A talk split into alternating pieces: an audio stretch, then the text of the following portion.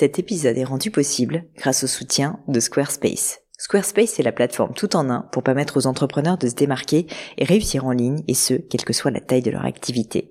Pourquoi est-ce que j'ai choisi Squarespace comme sponsor du podcast? D'abord parce que je sais qu'ici vous êtes très nombreux à entreprendre, avoir un podcast ou un projet qui nécessite d'être valorisé sur un site web. Et que Squarespace propose des outils vraiment simples d'utilisation pour avoir un site beau, propre et efficace en un minimum de temps.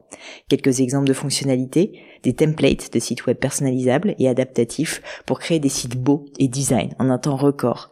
L'outil email, le nerf de la guerre pour développer votre activité et communiquer avec vos clients. Ou encore leur outil SEO intégré pour émerger sur Google sans être un produit métier. Alors si vous voulez donner à votre business toutes les chances de se développer, je ne peux que vous recommander d'aller sur le site squarespace.com. En plus, Squarespace vous offre moins 10% sur votre première commande de site web ou de domaine avec le code Pauline. N'hésitez pas et rendez-vous sur squarespace.com, code Pauline.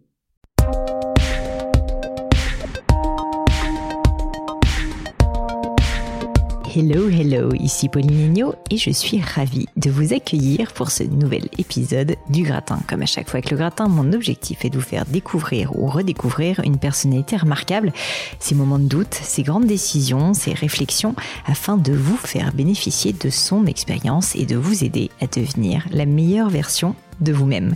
Aujourd'hui, j'ai le plaisir de recevoir sur le gratin Gabrielle Conésil, que certains d'entre vous doivent déjà connaître sur les réseaux sociaux.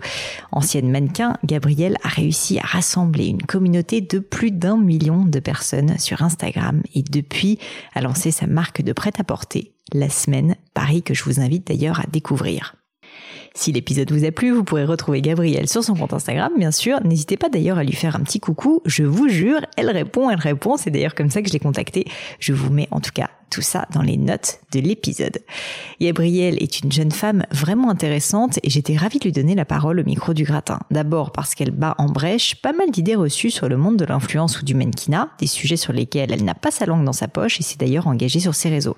Mais aussi parce que Gabrielle est une femme qui s'assume et qui n'a pas peur de parler de ses problèmes des vrais pour aider celles et ceux qui pourraient être dans la même situation qu'elle. C'est ce qu'elle a fait en parlant d'abord de son endométriose, qui l'a rendue infertile, mais aussi en nous expliquant le difficile lancement de sa marque de prêt-à-porter, la semaine Paris, en plein Covid. Pas une mince affaire, je peux vous le dire. Gabrielle nous en parle en détail dans cet épisode. Vous verrez, c'est passionnant pour toute personne qui s'intéresse à la création d'entreprise. Mais je ne vous en dis pas plus et laisse place à ma conversation avec Gabrielle Conésil. Bonjour Gabrielle. Bonjour Pauline. Je suis ravie de t'accueillir chez toi. Merci. Bienvenue dans mon humble demeure. voilà. Euh, J'aimerais commencer par rentrer dans le vif du sujet si ça te va. Et je me suis dit que le meilleur moyen, ça serait de commencer par ta marque, La Semaine Paris. Beaucoup d'auditeurs du gratin sont également des créateurs ou des futurs créateurs de marques, s'intéressent, je pense, beaucoup, beaucoup à l'entrepreneuriat. Et ce que je trouve absolument génial dans ton parcours, c'est que tu as fait déjà mille choses. Mais là, t'en es encore, malgré tout, au début de cette aventure. Et donc, j'aimerais vraiment justement creuser ce sujet pour, je pense, toutes les personnes qui se disent, OK, comment ça se passe réellement quand on se lance? Et que tu nous expliques un petit peu tout ça. Et donc, si ça te va, j'aimerais bien que tu me prennes par la main, euh, un peu métaphoriquement parlant, et que tu m'expliques euh, justement comment tu as monté la Semaine Paris. Donc, peut-être la, première question assez simple, hein, à laquelle tu as déjà répondu euh, souvent, c'est d'où est venue l'idée et qu'est-ce que tu as essayé de faire avec cette marque? Alors, bon, déjà, je vais commencer par dire quelque chose qui est assez évident, mais Juste euh, pour, pour le mettre au clair, j'ai évidemment énormément de chance parce que quand j'ai monté la semaine Paris, j'avais déjà une communauté, une communauté sur les réseaux sociaux qui était d'un million d'abonnés. Donc déjà ça, clairement, c'est euh, une facilité où évidemment, on va pas se mentir, ça m'a beaucoup aidé et ça m'aide aujourd'hui à pas avoir eu besoin d'investir des sommes extrêmement importantes dans le marketing, etc pour vendre mes pièces. Donc voilà, je, le dis parce que c'est vrai.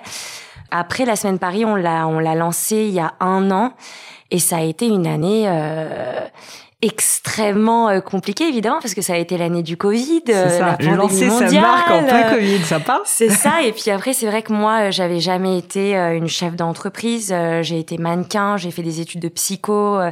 Euh, donc c'est vrai que j'étais pas du tout armée euh, ou préparée à faire euh, à faire ce métier-là. Donc maintenant, je suis aujourd'hui, je suis créatrice, j'ai envie de le dire en, en anglais, creative director. Ouais, directrice de création, quoi. Voilà, directrice directrice de création et, et founder de la semaine Paris. En fait, comment ça a commencé Tout simplement avec le concept de la semaine? C'est-à-dire que euh, j'avais envie de, de, fonder une marque qui habille les femmes dans toutes les occasions. Donc pour moi, les occasions, c'est les jours de la semaine. Euh, donc tu vois, tu as lundi et dimanche qui pour moi sont par exemple deux identités qui sont complètement différentes et, où, euh, dans mon imaginaire, euh, tu t'habilles de manière différente.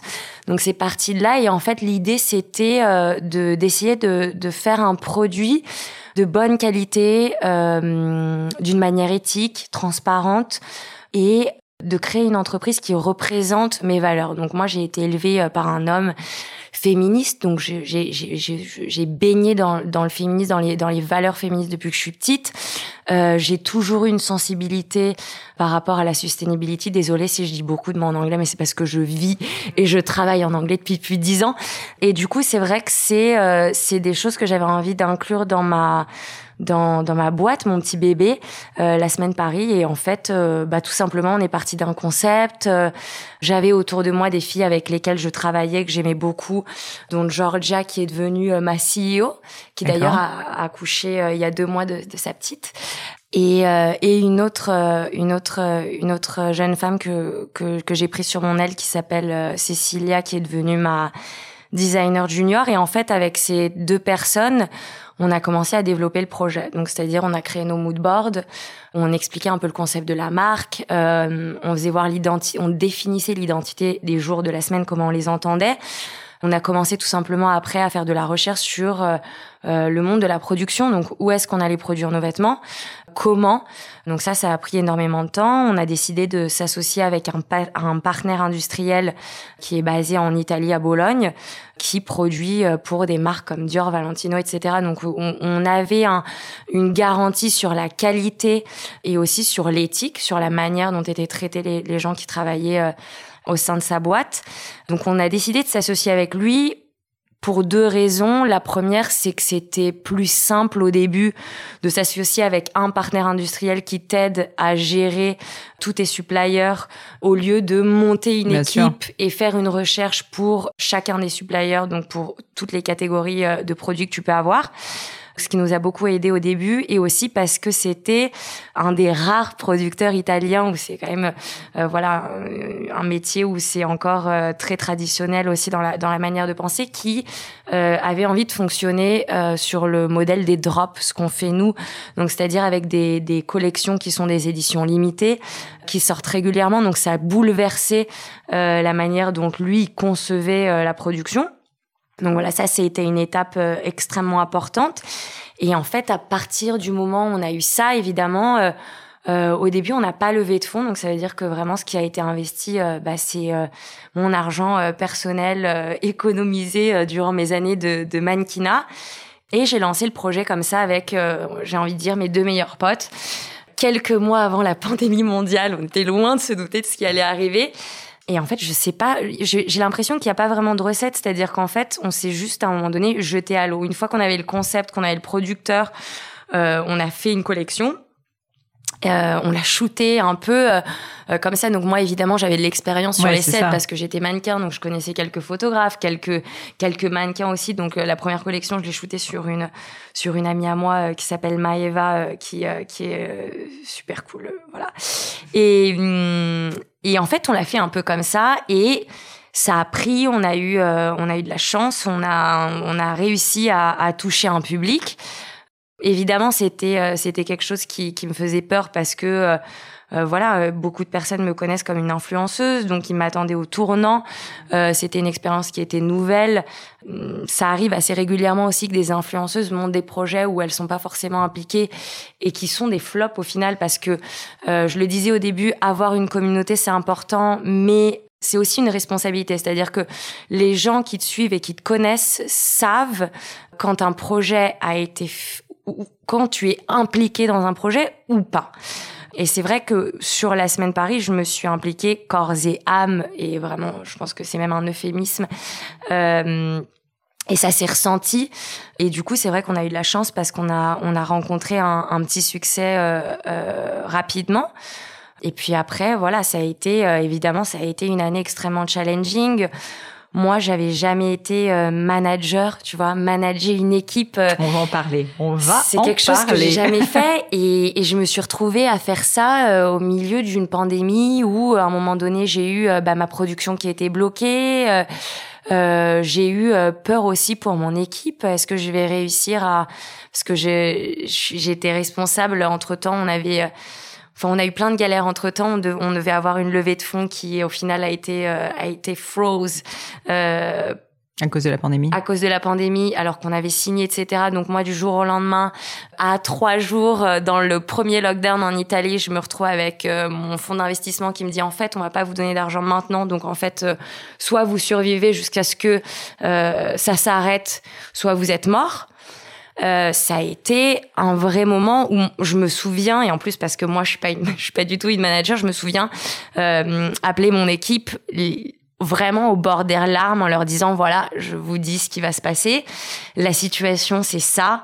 On devait avoir ces investissements, vous êtes au courant. Voilà ce qu'on nous a dit aujourd'hui. Moi, je peux rien imposer à qui que ce soit voilà, la situation elle est comme ça. Est-ce que vous êtes in ou est-ce que vous êtes out? Est-ce que vous avez envie de continuer à vous battre, être dans ce rêve-là, ou est-ce que au contraire vous vous dites ok c'est pas le moment, etc., etc. Et en fait là on a eu beaucoup de chance, c'est que euh, toute mon équipe, euh, les unes après les autres, elles ont dit euh, j'y suis, j'y crois et on va le faire. Et paradoxalement c'est pendant le Covid que la semaine Paris a vraiment explosé. Donc ça veut dire que dans le moment où on était vraiment le plus dans la merde, et je sais pas si on peut dire ça dans un podcast, mais vas-y, lâche-toi. vraiment, euh, je me suis dit on va mettre euh, la clé sous la porte. Euh, J'avais peur de pas pouvoir payer euh, euh, mes, mes, mes, filles, mes, mes ouais, ton staff, mes, ouais, mon staff, ma, mais qui sont en plus ma famille. La plupart de, y a beaucoup de filles de mon staff, mes demoiselles d'honneur. Donc tu vois, c'est c'est vraiment aussi, il y, a un, y a un côté hyper personnel, etc ça a été chaud. Et en fait, ce qui a été fou, c'est que quand on s'est retrouvé dans la plus grande euh, adversité, on a tout cartonné. Et c'est là où tu dis, euh, en tout cas, euh, ce que je me suis dit, c'est que vraiment, euh, nous les femmes, et je veux pas dire euh, ça contre les hommes qui nous écouteront, mais vraiment nous les femmes, quand on est dans des situations d'adversité et qu'on se et qu'on se et qu'on se serre les coudes, on a une force, une ambition une résilience qui est imbattable. Et vraiment, je l'ai vu au sein de mon équipe à ce moment-là, c'est-à-dire que on était toutes dans des dans des situations extrêmement compliquées parce que évidemment il y avait des répercussions aussi personnelles, etc., etc. Et il s'est créé une magie qui qui nous a qui nous a prouvé qu'en fait tout était possible. Euh, et ça, c'est un moment, euh, ça a été vraiment un moment euh, clé euh, dans le développement euh, de, de, de, de, ce bébé-là, la semaine Paris. Et, et, et, ce que je dis souvent, et en fait, euh, je me perds quand je parle, mais pour celles ou ceux qui veulent monter un business, je pense que vraiment la chose la plus importante, je pense, et je pense qu'on le dit pas assez, c'est la team l'équipe. On investit sur des personnes, pas sur des concepts. C'est-à-dire que le concept, il peut être fou. S'il n'y a pas les bonnes personnes derrière pour savoir le mettre en vie, ça ne fonctionnera pas. Et il y a des concepts qui sont bateaux, qui peut-être ont rien de spécial, qui vont cartonner parce que t'as les t'as les t'as les bonnes personnes derrière, t'as des t'as des gens qui sont passionnés, etc., etc. Donc la première chose à faire, c'est vraiment investir sur une équipe, sur des gens de confiance, qui partagent les valeurs en fait. Moi, j'ai vraiment choisi euh, une équipe par rapport à leurs valeurs. Parce que souvent, ce que je me dis, c'est que des skills, on peut les apprendre, tu vois. Tu te, moi, j'ai appris sur le tas. Hein. J'ai appris sur le tas à faire euh, euh des vêtements, euh, alors que j'avais pas de, j'avais pas de background, photos, etc. Tu bien vois. Mmh. Euh, j'ai appris sur le, le, le tas. Donc, tu as vraiment des skills que tu peux apprendre, mais euh, les valeurs. Euh, c'est des choses que que t'as ou que t'as pas. Je sais pas comment dire. C'est non, mais c'est hyper clair. Et en fait, dans ton histoire, là, ce que je trouve euh, frappant et assez rare, et j'ai pas envie de dire je t'en félicite parce que je, je me permettrai pas, mais c'est tellement rare que je trouve que c'est précieux comme conseil peut-être pour d'autres personnes, c'est que tu t'es entouré effectivement dès le début et que t'as assumé le fait de mettre, bah, comme tu dis, une CEO, c'est quand même assez rare. De toi, te concentrer sur la direction de création, qui est probablement ta force et qui est euh, aussi le temps que tu peux consacrer probablement à cette aventure, et de trouver les bonnes personnes avec les bonnes valeurs. Ça, c'est quand même, je trouve, un signe d'humilité qui est assez euh, assez dingue. C'est gentil. Alors en fait, je pense bon alors déjà je, pars souvent du principe que je ne sais rien. Donc voilà, ça, commence comme ça.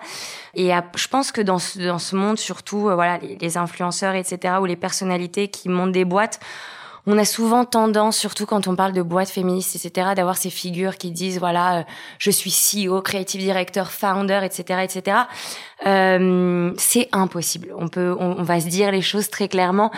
Il est concrètement impossible d'être CEO, creative director en même temps parce que c'est deux choses qui sont complètement différentes. Moi, j'ai jamais été une manager, j'ai jamais été capable de. Euh, je comprends rien aux chiffres, à l'organisation. Je suis une personne créative. Euh, je, je, je, réponds à, à, mon, à mon instinct et j'ai toujours su mes limites et je, je n'aurais jamais euh, imaginé euh, me mettre euh, la responsabilité de CEO sur ma startup. Et c'est vrai que j'ai j'ai eu la chance d'avoir à côté de moi Georgia qui elle au contraire était ma CEO parfaite, une, une manager incroyable, euh, extrêmement organisé. En fait, c'est devenu euh, mon, mon, mon, bras droit. En fait, on est vraiment yin et yang avec moi, qui suis un peu plus euh, la personnalité explosive, qui sort avec les idées, etc. Et elle qui arrive à, à canaliser l'énergie, à mettre les forces là où là où elles doivent être mises, etc. Et, et en fait, c'est un équilibre. et chacun a, chacun a sa place, chacun a son rôle.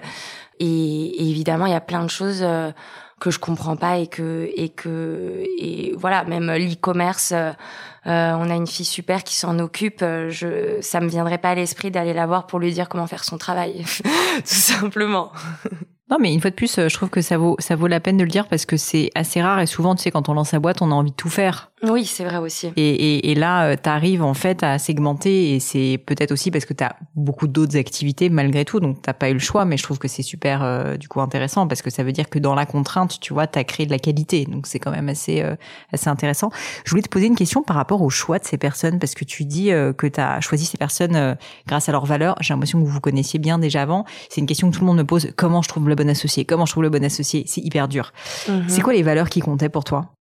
Alors, bah, déjà, euh, le féminisme et euh, la sustainability, parce que c'est les valeurs sur lesquelles ont été basées la semaine Paris. Et en fait, j'ai envie de te dire, euh, l'humilité de manière générale sur la personnalité euh, des, des, personnes qu'on a, euh, des femmes qu'on a dans la boîte, c'est...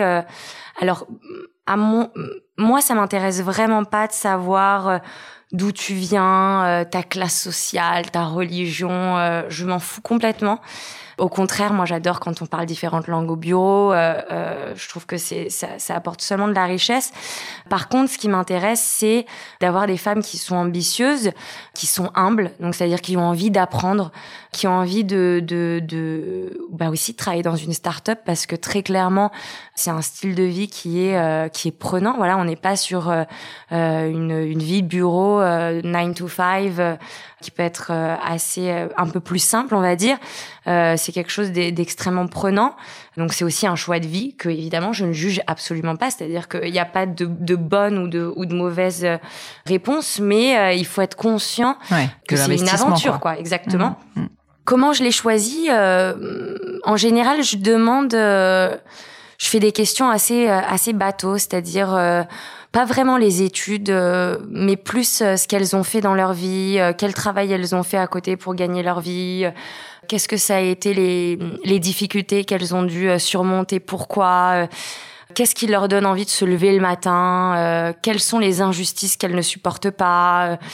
c'est quoi leur qu'est-ce que c'est que leur rêve ce genre de trucs qui me permettent plus de définir un peu la personnalité et en fait c'est c'est aussi euh, rencontrer une personne qui partage un rêve quoi. C'est-à-dire que c'est c'est comme euh, j'ai envie j'ai envie de le comparer presque à une relation d'amour. C'est une magie euh, qui est qui est presque inexplicable. C'est-à-dire que ça m'est arrivé de rencontrer des profils de femmes qui sûrement étaient extrêmement qualifiées pour pour le poste mais avec qui l'alchimie ne fonctionnait pas. C'est-à-dire qu'aussi tu fais tu fais rentrer une personne dans un groupe donc il faut qu'il y a aussi l'énergie de la personne qui compte. Il y a les hard skills, mais il y a les soft skills. Donc comment est-ce que tu communiques? Quelle énergie t'apporte quand tu rentres dans une pièce? C'est aussi des choses qui, qui pour nous euh, sont très importantes, surtout qu'on passe beaucoup de temps ensemble. Donc c'est vrai qu'il faut qu'il y, ait, euh, il y ait un peu cette alchimie. Ouais, c'est bizarre en fait. Je pourrais pas te donner euh, de. Mais je, je, vois ce que tu veux dire et c'est drôle parce que tu vois, moi j'ai vachement évolué dans ma manière de recruter. Avant, je recrutais énormément à cause des compétences, un peu avec le CV, je dois dire, et j'ai complètement shifté et maintenant je suis beaucoup plus dans ton approche. Donc comme quoi, tu vois, t'as été très très rapide parce que moi ça m'a pris dix ans. Hein. mais euh, mais maintenant en fait, je recrute à la personnalité. C'est-à-dire que oui, évidemment, si je recrute un directeur marketing, je vais pas prendre quelqu'un qui a jamais fait de marketing. Mais en fait, au fond, la raison pour laquelle je vais prendre ma décision, c'est vraiment la personnalité de la personne. Donc en fait, je trouve ça hyper juste. Et c'est là que ça m'amène à une super transition pour parler de psychologie, puisque je sais que tu as fait des études de psychologie et que au final, j'ai l'impression que tout ça te sert quand même diablement dans cette histoire. Alors, quelle transition J'avais pas anticipé, tu vois, mais non, non, t'es trop forte, t'es trop forte. Tu l'aurais prévu, ça aurait pas été, enfin, ça aurait pas été aussi bien. Euh, alors oui, moi j'ai fait des études de psy, c'est-à-dire que j'ai eu un parcours un peu, euh, un peu euh, bizarre parce que je suis passée des études de psy à mannequin à maintenant la semaine Paris. On va dire que c'est un peu les, les, surprises de la vie. Alors la psy, je pense que très honnêtement, ça m'a beaucoup plus aidé quand j'étais mannequin parce que vraiment pour supporter ce travail, il fallait, euh, il fallait avoir euh, des ressources psychologiques. Ça m'a aidé plus sur ce, sur ce, je sais pas, je pense que ça m'a formé, mais plus que les études de psychologie, je peux te dire ce qui m'a formé, c'est ma psychoanalyse. Euh, moi, j'ai fait une, une, analyse pendant plusieurs années quand j'étais euh, en fin d'adolescence, parce que j'ai fait une dépression très jeune. Moi, j'ai fait une dépression quand j'avais 17 ans, donc euh, ça m'a ça m'a aussi forcé à, comprendre et à essayer de, de, de regarder à l'intérieur de moi et essayer de, de comprendre un peu ce qui se passait. Et je suis désolée, je t'interromps, mais t'as compris tôt que c'était une dépression? Parce que souvent euh, on met pas des mots dessus en fait. Bah alors moi j'ai toujours été euh, j'ai eu la chance de grandir dans une famille extrêmement euh, je sais pas j'ai c'est même pas ouvert d'esprit mais euh, où on parle de beaucoup de choses. On a toujours parlé de beaucoup de choses. C'est moi, j'avais euh, parlé de bouddhisme, on parlait de spiritualité, de psychologie, etc., etc. Et en fait, euh, je l'ai identifié comme une dépression au début. Non, j'ai senti quelque chose n'allait pas parce que je n'arrivais pas à sortir de mon lit le matin à prendre ma douche. Oui, donc il y avait des euh, symptômes assez clairs. Non, c'est, ah, les symptômes étaient extrêmement clairs et du coup, en fait, c'est moi qui ai demandé euh, d'aller consulter et c'est grâce à cette consultation, évidemment, qu'après j'ai pu mettre des mots sur mes mots. Et du coup, ça m'a, euh, j'ai été, la santé mentale a, a, été quelque chose qui m'a toujours touchée depuis mon plus jeune âge. Et en fait, quand j'ai étudié la psychologie, c'était mm, un peu et je pense que je pense que ça rentre beaucoup dans le cliché des, des étudiantes en psychologie. J'avais j'avais vraiment besoin de comprendre des choses sur la nature humaine, mais très honnêtement, j'avais besoin de comprendre la nature humaine, pourquoi euh, j'avais vu des choses particulières, euh, pourquoi les gens pouvaient réagir de certaines manières, etc., etc. Et en fait, ça a été vraiment un, un, un, un extrêmement enrichissant. Mais en fait, je me suis rendu compte que les études de psychologie, c'est pas une analyse, et c'est pour ça que j'ai fait une analyse à côté, qui m'a évidemment euh, aidé bah, sur un point de vue personnel, parce que parce que je vous recommande à tous et à toutes une analyse, euh, ça fait toujours du bien. Euh, c'est une c'est une aventure exceptionnelle euh, au fin fond de son âme.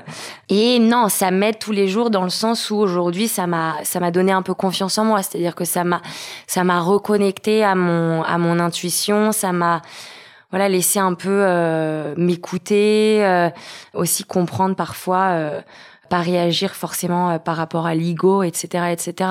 Mettre un peu plus de distance par rapport à, à nos, nos choix, nos émotions, etc., etc. Aujourd'hui, comme je sais que le sujet de la santé mentale, c'est un sujet qui te parle et j'ai l'impression en plus de, depuis de longues années, est-ce que tu as mis en place euh, des petits rituels, des pratiques pour euh, justement euh, être bien dans tes baskets? Parce que c'est pas facile et surtout quand on, on est aussi exposé que toi quand même sur les réseaux sociaux, je peux imaginer que parfois bah, c'est pas toujours agréable en fait. Ah avoir une boîte, ben on sait que là aussi on se prend quand même de sacrés coups durs. Est-ce que voilà, tu as des astuces à partager?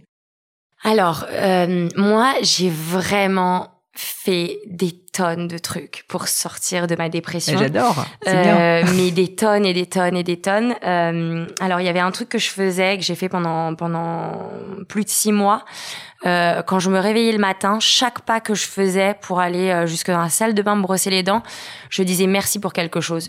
Donc ça c'est un des premiers un des premiers trucs que je faisais le matin, c'était de répéter merci, merci. Alors il y a des jours où tu te dis merci d'être en vie, merci de respirer et merci parce qu'il y a un rayon de soleil et il y a des jours où tu te dis euh, merci pour ma créativité euh, tu vois ce que je veux dire ça tu, tu te rends compte aussi qu'il y a des jours où tu te sens mieux que d'autres. Euh, j'ai fait ça euh, je me suis fait des mood boards visuels de ma vie parfaite. C'est-à-dire que j'ai, vraiment fait des mood boards dans ma chambre où je mettais euh, des citations qui me donnaient de la motivation, où je mettais des photos de moi dans des situations où j'avais envie d'être, où je mettais euh, des femmes qui m'inspiraient. Euh, et tous les jours, je me forçais à le regarder et à me visualiser dans ce que j'avais envie de, de, de faire et où j'avais envie d'être, en fait. le soir aussi, je faisais ça avant de dormir. Je me forçais à me visualiser dans ma vie rêvée. Et je dois dire que euh, ça a fonctionné. Très honnêtement, c'est un truc de fou, je vous jure. Euh, je faisais aussi beaucoup de listes. Moi, j'ai toujours été une, une grande listeuse. J'adore faire des listes. Quand j'ai des moments de doute euh, que je dois me remettre les idées au clair, je fais des listes. C'est un truc que je fais depuis que j'ai l'âge de 15 ans. Et en fait, il y a beaucoup de listes que j'avais faites aussi par rapport à mes objectifs, mes rêves, etc., etc. Et quand je, mon père a déménagé de, de notre euh, notre appart où j'ai grandi, euh, j'ai retrouvé une tonne de listes et j'ai réalisé que j'avais tiqué quasiment tout ce que j'avais mis sur mes listes. Et en fait, vraiment, tous ces petits, ces, ces petites, euh, ces petites choses que j'ai fait euh, au quotidien, elles m'ont vraiment sorti la tête de l'eau. Euh, ça paraît extrêmement cliché, mais ça a vraiment eu un impact fort sur ma vie. Après, quand j'ai quand voilà quand j'ai commencé à sortir de ma dépression et que j'ai commencé à me sentir un peu mieux, aussi à grandir, à être une femme, etc., etc. Évidemment, j'ai euh, ça a été aussi compliqué euh, par rapport à mon image, euh, l'image que j'avais de moi-même par rapport au mannequinat en fait, parce que le mannequinat c'est un métier où T'as l'impression que les mannequins, elles sont, euh, elles sentent extrêmement belles euh, parce que voilà, c'est euh, les filles qu'on met sur les couvertures de magazines. Mais en fait, c'est un métier où toi, tu prends 10 rejets par jour en fait.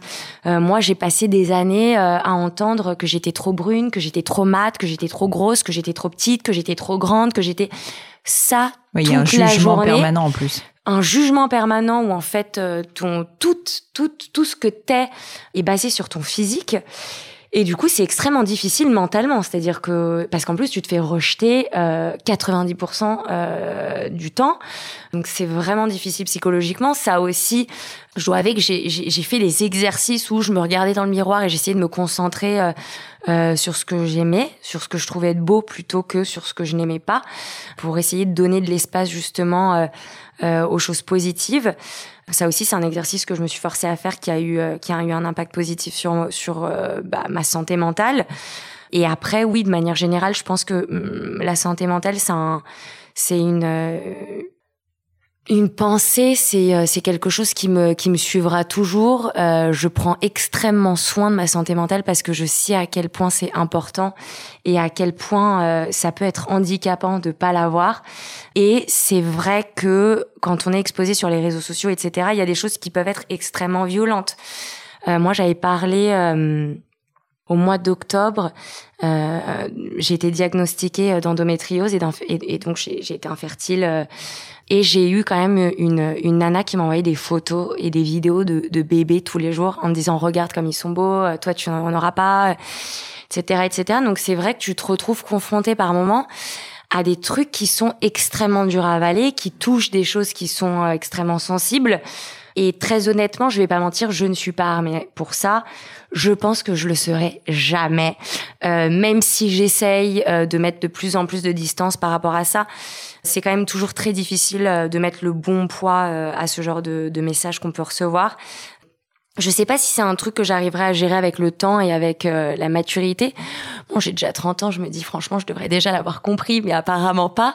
Euh, mais non, ça me touche toujours autant. Je sais pas si un jour j'arriverai à, à, à, le supporter. Je pense aussi qu'il y a différentes personnalités. Je, je pense vraiment que moi, j'étais pas une personnalité faite pour être une, une personnalité publique sur les réseaux sociaux. Je pense que je suis trop sensible et trop entière pour euh, pour ce métier-là. Et du coup, j'arrive pas à en assumer euh, le revers de la médaille, qui est, euh, par exemple, ce genre de message que qu'on peut recevoir par moment. Mais bon, euh, qu'est-ce que tu veux? Je suis là aujourd'hui, donc j'essaye de faire au mieux, mais non, mais tu vois, c'est vrai que je pense que beaucoup de gens se disent, on peut pas blâmer, enfin on peut pas, comment dire, pleurer sur le sort de quelqu'un qui a tous ses succès, donc ça, je le comprends. Mais d'un autre côté, je pense que c'est très sain que tu montres qu'il y a vraiment un revers de la médaille et que ce revers de la médaille, il est lourd et qu'en l'occurrence, euh, d'une certaine manière, t'as rien demandé à personne et que cette personne, tu as pas demandé euh, qu'elle te suive. Enfin, tu vois, elle est pas obligée d'être là. Clairement, clairement. Euh, et je dois dire que ces attaques personnelles, euh, c'est c'est assez dur de s'en défaire. Mais mhm. mais j'ai l'impression que t'es plutôt sur la bonne voie. Non, non, ça va.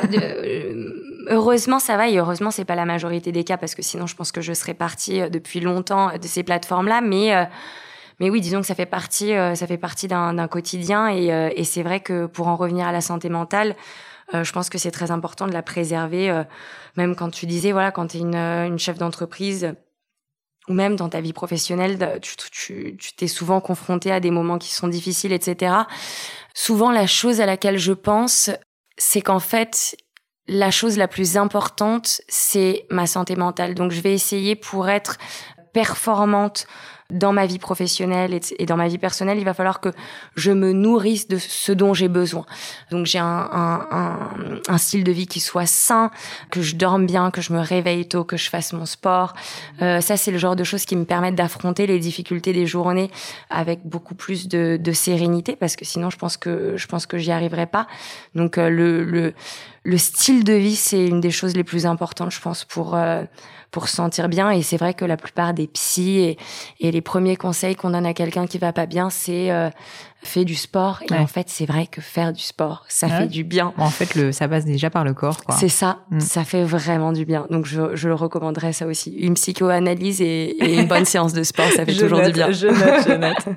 euh, Gabriel, on a parlé pas mal du coup d'influenceuse et toi comme moi, on n'aime pas trop le mot euh, influenceuse. Euh, mais, euh, mais malgré tout, euh, un peu par défaut, t'en es devenue une. Et j'aimerais comprendre en fait comment ça s'est passé parce que je peux comprendre que en fait c'est même pas ça n'a pas été une quête de ta part quoi. C'est j'ai un peu l'impression que ça t'est tombé dessus cette mmh, histoire. Mmh. Bah, en fait c'est très bizarre, c'est-à-dire que comme je te disais, moi j'ai été mannequin et en fait quand j'ai j'ai vécu un peu en Australie et quand j'étais en Australie où ils étaient vachement en avance sur les réseaux sociaux, Instagram, etc., etc., j'ai commencé à comprendre que euh, parce que j'étais pas suivie sur les réseaux sociaux, on n'allait pas me donner euh, de job en tant que mannequin. Qu'en fait, il, déjà sur le mannequinat, ils privilégiaient les filles qui avaient euh, un, un following sur Instagram. Et en fait, quand j'ai été confrontée à cette réalité-là, évidemment, j'ai pris au sérieux ce que je postais sur Instagram. C'est-à-dire qu'avant, moi, je postais tout et n'importe quoi, euh, les images les plus moches, mais de, tout, de ce que je mangeais, de ce que je voyais, euh, d'un truc par terre, enfin voilà. Et en fait, euh, en fait, j'ai compris que c'était une carte de visite. Et quand j'ai compris que c'était une carte de visite, j'ai commencé à l'utiliser comme mon book digital où je montrais en fait le travail que je faisais, les photographes avec lesquels j'avais travaillé, etc., etc. Et donc évidemment, euh, en faisant ça, j'ai commencé à, à, avoir du following, des gens qui ont commencé à me suivre, etc. Et alors en fait, c'était assez drôle parce que évidemment, j'avais une grande majorité d'hommes qui me suivaient au début sur les réseaux sociaux parce que bon voilà, mannequin en Australie, euh, c'est assez cliché, mais c'était comme ça. Et en fait, après, je suis partie m'installer à New York. Et donc, je suis passée euh, de la mannequin un peu euh, swimwear euh, à la plage à une mannequin un peu plus mode. C'est là où je me suis rendu compte qu'il fallait que je change mon image. Voilà. Et du coup, j'ai commencé à poster d'autres choses que moi en maillot de bain euh, en Australie, où j'ai commencé à poster en fait bah, mon style, aussi des, des, des, choses qui m'intéressaient. J'ai commencé à m'exprimer raconter euh, ma vie, mais pas raconter ma vie, mais m'exprimer un peu sur euh, voilà ce qu'on ce dont on a parlé la santé mentale etc etc et en fait c'est à partir de ce moment là que j'ai vraiment créé une communauté avec laquelle je me suis euh, attachée. Et c'est un peu à ce moment là qu'on a commencé à me parler et à me dire que j'étais influenceuse alors que moi j'étais encore mannequin. Et c'est vrai qu'au début j'ai trouvé ça extrêmement bizarre je dois dire que j'ai trouvé ça extrêmement bizarre et en même temps j'étais euh, j'étais assez contente parce que je me suis rendu compte que les influenceuses gagnaient beaucoup mieux leur vie que les mannequins en faisant beaucoup moins très honnêtement. Moi quand j'ai compris que euh, en bossant euh, quatre jours sur un set une influenceuse elle pouvait gagner ça en faisant un post sur Instagram je me suis dit alors tu sais quoi je vais peut-être changer de métier hein, dans ce cas-là. Après je me suis rendu compte que c'était plus que ça évidemment parce que il y, y a, quand même un y a, y a, tout un revers de la médaille qui est assez, euh, qui est assez pesant, mais c'est vrai qu'en fait, voilà, ça s'est fait comme ça, et du coup, euh, bah, je suis devenue influenceuse sans vraiment euh, ni le vouloir ni le ni le comprendre. C'est une étiquette euh, que j'ai du mal à gérer, comme tu le disais. voilà, il y a des aspects que j'aime, c'est-à-dire que dans le mot influenceuse, il y a le mot influence. Donc moi j'aime bien l'idée de se dire que voilà quand on a une communauté sur les réseaux sociaux, on peut l'utiliser pour faire partager, faire passer des messages, pour échanger, euh, peut-être aussi bouleverser un peu des choses, tu vois. Bah franchement, je pense aider des personnes. Euh, bah tu, tu, tu parlais euh, de l'endométriose, mais je pense qu'il y a énormément de personnes, j'imagine, de ta communauté qui ne savaient absolument pas ce que c'était. Ah non, c'est sûr. Ouais, ouais. Et donc il y a quand même un côté effectivement influent, c'est-à-dire que tu éduques quoi. Franchement, surtout j'imagine qu'il y a aussi des personnes parfois plus jeunes qui n'ont pas accès à certaines informations. Bah après, par rapport à l'endométriose, moi, ce qui, est, ce, qui ce qui a été assez flagrant, c'est que vraiment, j'ai reçu des milliers de messages de filles qui sont allées chez les gynécologues euh, après ce qui s'est passé pour moi et qui se sont faites diagnostiquer grâce à ça. Donc, il y a vraiment eu un impact. Euh, et après, bon, après, par exemple, en Italie, moi, j'habite en, je suis entre l'Italie et la France, et c'est vrai que, par exemple, le fait de, de parler de l'endométriose, ça a aussi ouvert euh, beaucoup le dialogue. Il y a eu des émissions de télé qui ont été faites par rapport à ça, etc. Donc, c'est vrai qu'il y a eu un impact concret que j'ai vu qui a été positif. Donc ça, c'est l'aspect euh, de l'influence qui me qui me plaît, qui me rend fière aussi, euh, très honnêtement, et qui aussi euh, me donne envie d'être sur cette plateforme. Voilà, c'est les, les, les, messages de ces femmes qui me racontent leur expérience, d'avoir une espèce de de communauté où on se on se soutient les unes les autres dans les bons et les mauvais moments. Et après, évidemment, tu as le côté un peu un peu nul de l'influence où au final euh, c'est euh, la surconsommation, euh, c'est l'apparence à tout prix, c'est la superficialité, etc., etc. Donc c'est vrai que t'as un peu t'as un peu tout dans l'influence, t'as un peu tout dans ce qu'on appelle les influenceuses.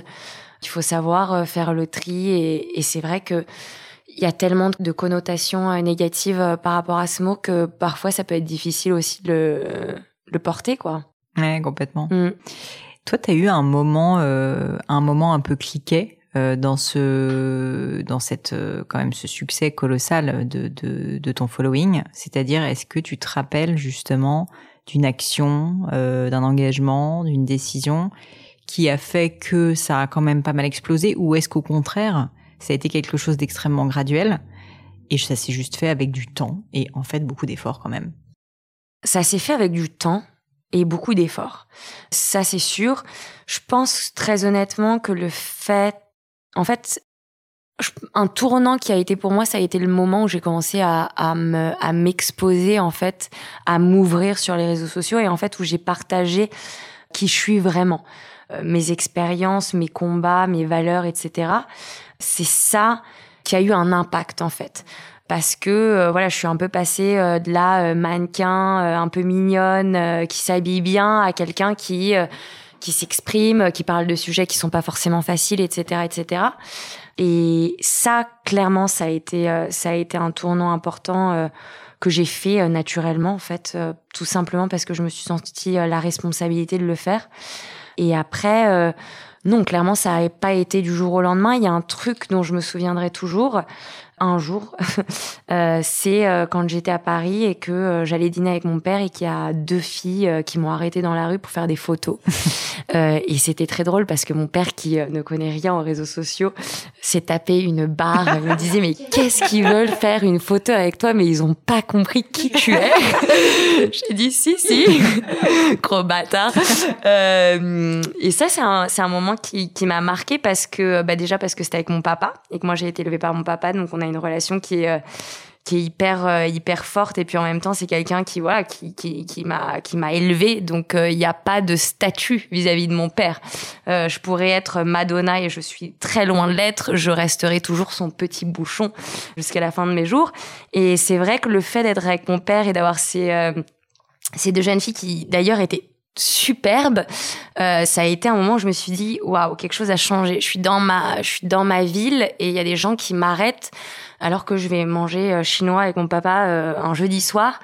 Quelque chose quelque chose s'est passé. Et voilà. Ça ça a été une des premières fois où je me suis dit ok en fait ces chiffres sur internet ça ça a un impact après sur ta vie réelle au quotidien. Et après pour moi je dois dire que c'est c'est un, ça a toujours été un plaisir. Moi, quand je, bon, je, en, même temps, c'est en, ce moment c'est le Covid, donc c'est plus possible. Mais moi, euh, à chaque fois qu'on m'arrête dans la rue, euh, je suis du genre à faire des câlins, à prendre les gens dans les bras, à dire mais oui, merci, on fait des photos, oui, Kat, si tu veux. D'ailleurs, ça me manque. J'ai hâte que j'ai hâte qu'on puisse se prendre dans les bras. Euh, encore. Comme je comprends, comme je comprends. Tu disais, c'est marrant parce que t'es pas la première personne qui m'a dit ça, que finalement ça a commencé à décoller finalement ta carrière quand tu as commencé à être toi-même et à mm. t'exposer d'une certaine manière, à assumer. Mm-hmm. Avant, tu le faisais pas par euh, manque de confiance en toi, par peur, peut-être? Non, en fait, avant, je le faisais pas tout simplement parce que euh, parce que je m'en sentais pas la responsabilité, parce que je voyais les réseaux sociaux vraiment comme un book, comme un moyen de faire montrer mon travail et j'étais mannequin, donc c'était vraiment soit belle et tais-toi. Euh, on me demandait mon avis sur rien. Et en fait, c'est quand j'ai commencé à voir que cette communauté grandissait et que j'ai commencé à recevoir des messages de filles qui me disaient mais comment est-ce que tu fais? T'as toujours l'énergie, t'as as toujours la pêche, comment tu fais pour être positive? Un an que je me suis dit en fait il va falloir que je leur dise qui hmm. je suis et, ce que j'ai traversé parce que non c'est pas vrai. Et en fait c'est quand j'ai compris que dans l'esprit de certaines personnes je pouvais être un espèce d'exemple de femme euh, super forte super positive etc que je me suis dit peut-être que ça va les aider de savoir que en fait j'ai pas toujours été comme ça, que je le suis pas et que si euh, on me disait euh, je, ou je disais à la Gabrielle Conésil euh, de 15 ans un jour les gens diront ça toi, je pense qu'elle l'aurait jamais cru, tu vois ce que je veux dire? Donc c'est là où je me suis dit OK, j'ai une responsabilité et je dois m'exprimer un peu plus sur sur ce que je suis, même si c'était pas évident. Hein. La première fois que j'ai parlé de la santé mentale et que je me suis ouverte sur le fait que j'ai fait une dépression, etc., j'ai vraiment eu l'impression de me jeter dans le vide. C'est-à-dire que je, je me souviens euh, écrire euh, cette caption, euh, les larmes aux yeux, dans mon jardin, presque en train de pleurer de ce que je suis en train de dire. Le poster, jeter mon téléphone, avoir le, le, le cœur qui bat à fond, à fond, à fond, et et me dire bah ça y est en fait. Tu vois c'était euh, comme si j'avais enfin euh, je sais pas j'avais fait tomber un masque euh. et puis après voilà tu t'exposes évidemment comme comme comme on disait plus tu t'exposes et plus tu t'exposes d'une manière sincère et transparente plus on peut t'attaquer et te faire mal évidemment hein, parce que tu mets tu mets au regard de tous tes blessures. Donc c'est plus facile de les atteindre et de les toucher. Mais j'ai eu de la chance parce qu'au final j'ai été j'ai été j'ai une communauté qui est euh, qui est dans sa grande écrasante majorité euh, positive, bienveillante, etc. Mais euh, mais oui, je pense que de toutes les façons, il faut être il faut être soi-même. les gens, ils le perçoivent quand on est quand on essaye de jouer un rôle. Et puis on a je pense que de plus en plus on a besoin on a besoin de réalité, on a besoin de de de, de gens qui qui sont comme ils sont. tu vois, moi j'aime bien suivre parfois des filles euh, qui passent leur temps à dire des gros mots, euh, euh, qui sont un peu gauches et qui parce que parce que je les sens vrais quoi. Parce que je me dis que c'est pas une façade que et c'est ça dont j'ai envie. J'ai envie de suivre des, des, des personnes qui sont aussi accessibles humaines vraies. Et donc voilà le meilleur moyen d'être comme ça c'est bah, d'être soi-même tout simplement tu disais euh, quand tu étais plus jeune, tu avais, euh, avais ce mur, ce mood board avec euh, notamment des femmes que tu admirais. Et une mhm. question que j'aime bien poser, c'est est-ce qu'il y a, y a des personnes que tu as admirées, des mentors que tu as eu, hommes ou femmes d'ailleurs, dont tu pourrais nous parler? Ça peut être à l'heure actuelle, ça peut mhm. être dans ta plus tendre enfance, ça peut être justement sur ce fameux mur de mhm. mood board. Moi, j'ai beaucoup d'icônes dans mon imaginaire. Alors, Catherine Deneuve, voilà, Catherine Deneuve, si tu m'écoutes. Je Catherine. Voilà, le Catherine, Catherine, je t'aime. Euh, je sais pas pourquoi Catherine Deneuve, euh, j'ai toujours euh, une fixette sur Catherine Deneuve. Euh, je pense que c'est pour son son élégance. Voilà, ça ça a été une femme qui c'est une femme qui m'a toujours inspirée. Après bon, j'ai ma grand-mère qui qui m'a qui m'a toujours inspirée parce que c'est c'est une femme extrêmement douce et en même temps extrêmement forte. Bah, Simone Veil aussi, je l'avais sur mon mood board parce que j'avais beaucoup d'admiration pour ses convictions, pour sa force, pour sa détermination, son côté un peu révolutionnaire aussi. Brigitte Bardot parce que je trouvais qu'elle elle avait une frange magnifique. T'es assez 60 hein, quand même. Ouais, moi très vintage. je, suis une vibe très vintage. J'ai très peu d'héroïnes euh, euh, moderne en fait. Euh, ça va bien avec le style de la semaine Paris. Bah, en, en fait, tu vois, c'est ça. Hein. Au final, euh, la, la, pomme ne tombe pas loin de. C'est ça. et, et ouais, non, euh, c'est j'ai un peu ça comme dans mon imaginaire des femmes que j'ai sur mon mood board. Et puis après, j'ai mon papa. Très honnêtement, mon père, c'est mon héros. Bon, je pense que j'ai un gros truc de deep là-dessous, mais mais ouais, mon père, c'est un c'est un héros de ma vie. donc lui, il, est, il a pas besoin d'être sur mon mood board parce que je le vois assez régulièrement. Euh, pour terminer, j'aime bien, euh, j'aime bien poser des questions euh, aussi personnelles que ce que je t'ai posé précédemment, parce qu'on est quand même déjà, on a parlé, parlé pas mal de santé mentale, donc je pense que là, au niveau perso, on y allait. J'appelle le crible du gratin, et la première question de ce crible, c'est est-ce que tu as vécu un échec marquant dont tu pourrais nous parler, pas tellement pour remuer le couteau dans la plaie, mais plutôt parce que souvent on en tire un enseignement que tu pourrais peut-être partager avec nous? Alors, j'en ai eu pas mal des échecs, euh, très honnêtement. Alors, le, hmm, j'ai eu un échec dans le mannequinat, par exemple, c'est-à-dire que à un moment, euh, c'était à la fin de ma carrière. D'ailleurs, c'était, ça a été un, un, ça a été un échec qui m'a fait changer de carrière. C'est drôle. Hein. J'étais à deux doigts de faire le show de Victoria's Secret. Donc, j'étais, euh, j'étais rappelée pour la deuxième fois, et en fait, j'étais dans les dans les dix dernières euh, filles avant de, d'arriver sur le show. Et en fait, ça a été assez terrible parce que je m'étais euh, la première fois que je m'étais présentée, je m'étais présentée d'une manière extrêmement naturelle. En fait, j'avais pas eu de préparation physique, etc. Donc j'étais allée comme je suis moi, et ça avait beaucoup plu. Et en fait, la deuxième fois que j'y suis allée, j'y suis allée euh, avec euh, l'agence qui m'a dit que j'étais trop pulpeuse, qu'il fallait que je fasse du sport, qu'il fallait que je sois ci, que je sois là. Et du coup, en fait, pendant six mois, je me suis affamée et euh, je j'ai j'ai fait, euh, je pense, euh, je sais pas combien d'heures de sport par semaine, mais bref, je suis devenue une machine euh, très clairement. Et je suis arrivée sur ce casting épuisée en fait. C'est-à-dire que j'étais euh, j'étais devenue un robot.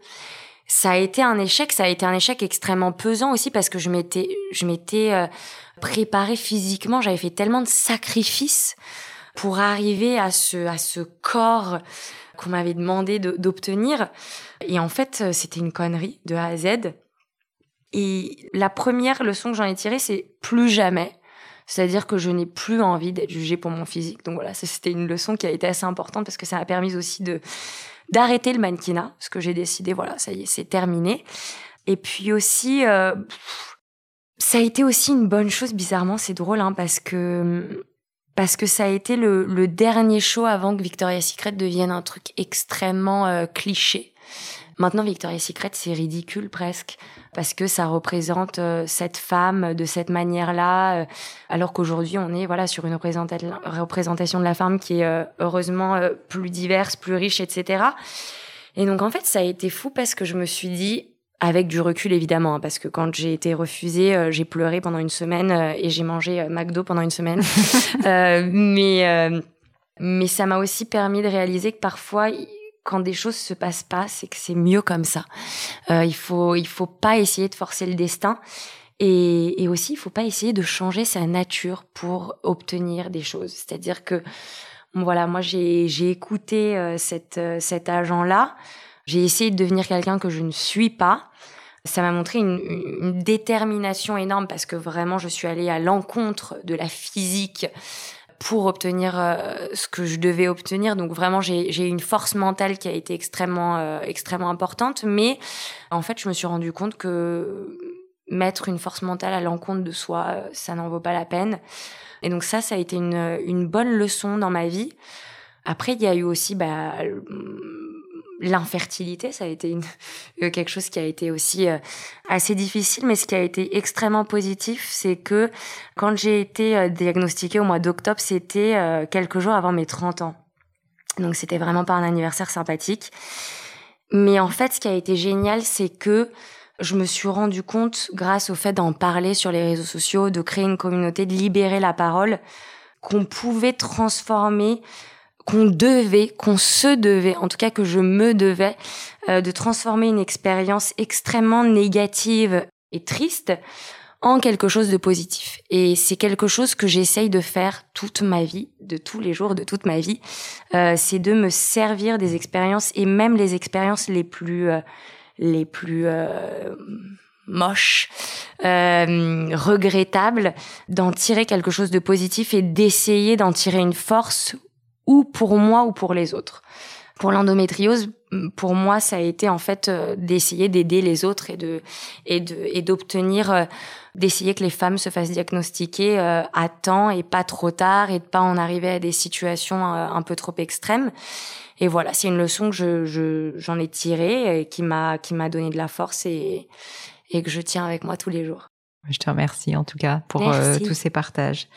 Alors, autre question, s'il y avait quelque chose à refaire, dans ta vie pro, perso, qu'est-ce que tu referais différemment? Ouh. Elles sont pas faciles mes questions de la fin. Hein. Ouais, c'est elles sont elles sont, un peu lourdes. Ouais, elles sont dures. Alors je vais te dire, en fait, je pense que je sais pas si j'ai fait des bêtises. Hein. J'en ai fait beaucoup des bêtises. Je continue d'en faire. Je suis vraiment loin, loin d'être parfaite et je suis vraiment loin d'avoir un parcours parfait. Mais en même temps, je sais pas si j'aurais envie de changer quoi que ce soit parce que toutes mes erreurs, elles m'ont, elles m'ont appris quelque chose. Elles m'ont donné des leçons, parfois des leçons euh, certaines plus faciles que d'autres à, accepter ou à digérer, mais elles m'ont apporté, euh, elles m'ont apporté euh, une pierre à l'édifice qui est mon expérience. Et hum, je sais pas, j'aurais peur en fait, j'aurais peur j'ai peur que si on demain on me donnait une baguette magique et qu'on me disait voilà tu peux changer ça, peut-être que ça changerait le cours de toute ma vie, tu vois. Ouais, l'effet papillon. Quoi. Ouais, j'ai, j'ai, je sais pas si j'aurais envie de changer le cours de ma vie. Euh, j'ai pas une vie parfaite, mais j'aime ma vie. Je suis bien dans ma vie et, et même si j'ai encore beaucoup de, de, choses à faire, euh, je euh, je garde toutes mes blessures, tous mes faux pas et, et, et mes erreurs. Euh, et la liste est longue, mais je, prends, je prends cette réponse avec grand plaisir. Est-ce qu'il y a une maxime, des mots de sagesse, une citation qui te plaît, qui te supporte peut-être et que tu as envie de partager avec nous? Alors j'en ai deux. It's okay not to be okay. Voilà, donc ça c'est mon c'est mon motto dans la vie. Je l'utilise, je l'use, je me le répète euh, parce que j'ai j'ai tendance à être euh, toujours dans euh, je me force à être extrêmement euh, performante, productive, etc., etc. Et, j'ai tendance à, à me culpabiliser beaucoup quand je ne le suis pas. Et, et, donc c'est vrai que je me répète euh, parfois cette phrase pour me dire ok c'est bon t'as le droit de souffler un jour t'as le droit de pas être au top. Faire une pause quoi. Ouais t'as le droit de rester en pyjama et de rien faire si t'as envie. Euh, donc ça ça m'aide. Et une autre où j'en ai fait un t-shirt c'est mort pastales drama. Voilà, c'est c'est tout simplement C'est la vie, quoi. Exactement. c'est d'ailleurs un truc qui nous rapproche pas mal, euh, l'amour des pâtes. Euh, enfin, dernière question, est-ce qu'il y a un ou des livres que que t'as lus donc et que qui t'ont marqué, que tu as envie de recommander parce que ils ont peut-être changé ta perception de qui tu étais ou de la vie? Le deuxième sexe de Simone de Beauvoir, je le recommande. Alors moi, je l'ai lu euh, quand j'étais assez jeune parce que mon père me, me l'a fait lire. Ce qui est quand même assez original, on peut le dire. Ah non, mais moi j'ai un père qui est génial. C'est hein. dingue. Ouais, non, c'est lui il devrait être sur ce podcast, il est exceptionnel. Et donc lui, il m'a fait lire ce livre assez tôt et en fait, ça a été un choc pour moi parce qu'évidemment, moi je m'étais jamais posé la question bah, du genre, est-ce que c'est quelque chose qui est qui est construit ou pas, etc. Et en fait, ça m'a fait prendre conscience de l'aspect euh, euh, éducatif, euh, social euh, de, du genre très tôt. Donc ça a été super intéressant. Les leçons sur la psychanalyse de Freud, évidemment, ça a été un livre qui a été un petit bouquin aussi que j'ai lu quand j'étais jeune, qui a été bah, le début d'une longue aventure parce que c'est ça qui m'a donné envie de faire ma psychoanalyse, qui m'a donné envie d'étudier la, psychologie.